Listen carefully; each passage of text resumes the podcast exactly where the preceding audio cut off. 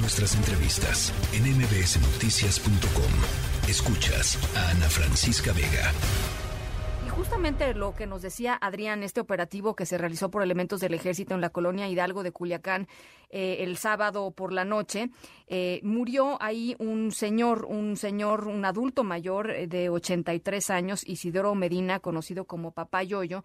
Él recibió un disparo en su casa mientras que militares irrumpían en, la casa de, de, don Isidoro, es lo que está denunciando su familia. Y tú pudiste platicar con ellos, Nancy Saldaña, jefa de información de la tercera. ¿Cómo estás, Nancy? Sí, Ana Francisca, pudimos platicar con el nieto del señor Isidoro, Cristian Medina, eh, quien pide justicia para su abuelo, que dice fue víctima de un operativo en el que medios locales, como comentaba Adrián, este, ha habido que se reportó mucho hermetismo, trascendió que iba por la captura de el Nini, que era el líder de sicarios de Ovidio Guzmán. Sin embargo, pues no ha habido mucha información oficial. El secretario de Seguridad de Sinaloa solo reportó en sus redes que no hubo detenidos ni daños ni despojos, pero esta familia dice, ¿cómo no? La casa totalmente dañada y nuestro familiar muerto.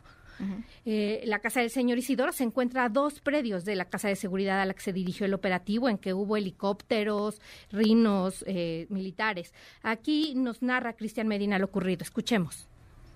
Como a las ocho y media de la noche llegó el, el convoy de soldados tumbando la casa de los maleantes donde iban, pues. Pero unos minutos antes salieron los maleantes, a de cuenta, salieron chicoteados, se fueron porque uno miró que salieron en sus propias narices, pues ellos yo creo que miraron que salieron chicoteados y no fueron atrás las camionetas esas, porque son camionetas muy ententosas, pues. Llegaron lo que iban a reventar la casa, pum, pum, pum, revientan la casa de ellos, revientan la casa de enseguida, que eran dos de, ellos de seguridad, y la otra casa también que era de, de una escuela de aviación, y luego la casa de mi abuelo, que llegan al último ahí, y donde pues se metieron sin tener una orden de cateo, sin nada, y mi abuelo estaba solo acostado, llegan y tumban el portón, mi abuelo, pues un señor de 83 años, indefenso, sin ningún arma, sin nada, él acostado porque él todos los sábados, su rutina yo la conocía, le gustaba ver mucho el bot, pues escuchó el tronido, yo me imagino que esa se asomó, a momento de asomarse le habían tumbado las dos puertas el portón y las dos puertas y abatieron, lo abatieron a él, lo miraron que a una persona y como venían con toda la adrenalina le pegaron los balazos, ¿eh? Nomás le pegaron un balazo.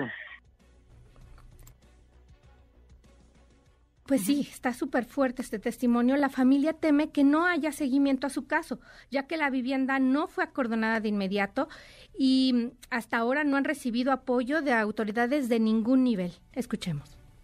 Amaneció cordonada la, casa de mi abuelo, pero ayer no la tienen cordonada la casa de mi abuelo. Desde de ayer ni el sábado la acordonaron.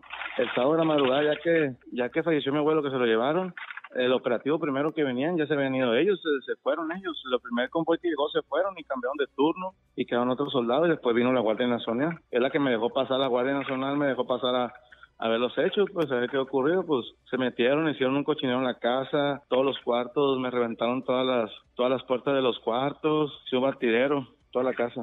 Como si ahí viviera un maleante, pues así lo hicieron. Y a los verdaderos maleantes, pues se les fueron. Y este lunes, Ana, el cuerpo del señor Isidoro ya fue entregado a sus familiares y en este momento está siendo velado. Sin embargo, pues denuncian eso, abuso policial y consideran que hubo falta de entrenamiento del soldado que disparó. mínimo, claro, mínimo. Piden, al gobernador Rubén Rochamoya los atiende y se investigue conforme a derecho el asesinato de un inocente que, pues sin deberla, fue agredido en un domicilio privado al que no se tenía orden de cateo para acceder. Aquí lo escuchamos todas las armas militares están registradas por cada nombre de cada militar. Y nosotros queremos dar con ese militar que se haga justicia, que se vaya el peso de ley con él, porque hizo eso pues a una persona inocente. Queremos ir hasta donde esté el gobernador y decirle pues que paguen todos los daños que hicieron, pues, porque se hicieron muchos daños en la casa y aparte de nosotros también, pues, que nos quitaron, mataron la vida a mi abuelo sin deberla ni temerla. Un señor que era comerciante de más de 50 años, que vivía de su pensión, fuerte. Una hija del señor Isidoro ya acudió al Ministerio Público para presentar denuncia y también interpusieron una queja ante la Comisión Estatal de Derechos Humanos. Sin embargo, tuvo que ser telefónica porque en ese momento no podían salir del domicilio. Incluso la familia fue informada por vecinos que vivían enfrente de, del señor. Aunque viven en la misma calle, en distintas alturas, como nadie podía salir, fue a través de las cámaras, de quienes viven enfrente, que vieron el movimiento policial, que pudieron enterarse ese mismo sábado, si no hasta el domingo que pudieron medio sacar la nariz de casa, habrían estado enterados de esta situación. Es, Está súper grave porque además la autoridad no lo reporta, como comentaba ahora Adrián, que no están reportando los últimos muertos, ¿no? Los últimos muertos. Bueno, pues por supuesto eh, estaremos eh, en cobertura de este, de este caso, Nancy. Muy buenos testimonios. Muchas gracias. Hasta luego, Ana. La tercera de MBS Noticias.